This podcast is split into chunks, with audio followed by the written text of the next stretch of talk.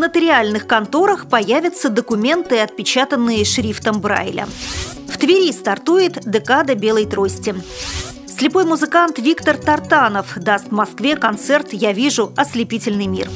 Доступность сочинских улиц для слепых протестировали незрячие футболисты. Завершился розыгрыш Кубка России под дзюдо среди инвалидов по зрению. Далее об этом подробнее в студии Наталья Гамаюнова. Здравствуйте! Здравствуйте!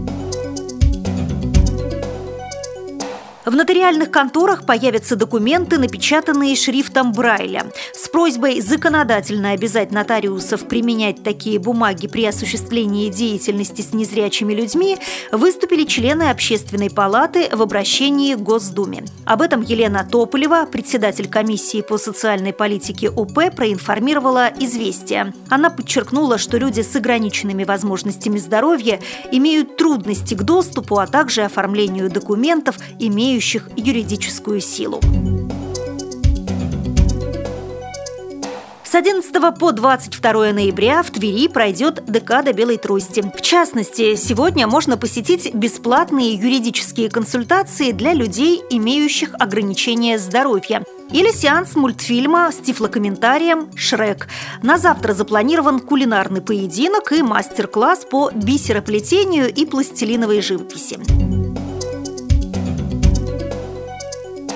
12 ноября незрячий шахтинский музыкант Виктор Тартанов даст в столичном концертном зале «Мир» благотворительный концерт «Я вижу ослепительный мир». Виктор – инвалид первой группы по зрению, который по судьбоносному совпадению родился в Международный день слепых. С детства он хотел стать художником, но недуг не позволил мечте осуществиться. Юноша не терял надежды и решил искать себя в другом направлении – он поступил в 18 лет в музыкальную школу и успешно закончил ее по классу гитары и аккордеона. Доступность сочинских улиц для незрячих проинспектировали члены 10 команд со всей страны, которые приехали в будущую олимпийскую столицу на чемпионат России по футболу для незрячих. Пресс-служба администрации города сообщает, Сочи, как никакой другой город в России, подходит для таких соревнований. Незрячим футболистам на улицах курорта помогает ориентироваться тактильная плитка. Городские власти активно создают безбарьерную среду. Это подтверждает и тот факт, что подобные соревнования проводятся в Сочи уже в третий раз. Розыгрыш Кубка России под дзюдо среди инвалидов по зрению прошел в Московской области.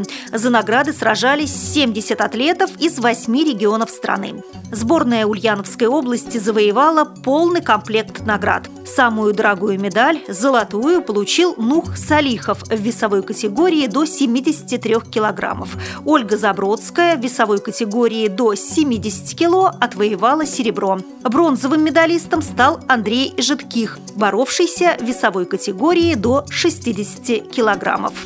При подготовке выпуска использованы материалы информационных агентств и интернет-сайтов. Мы будем рады рассказать о новостях жизни незрячих и слабовидящих людей в вашем регионе. Пишите нам по адресу новости собака ру. Всего доброго и до встречи!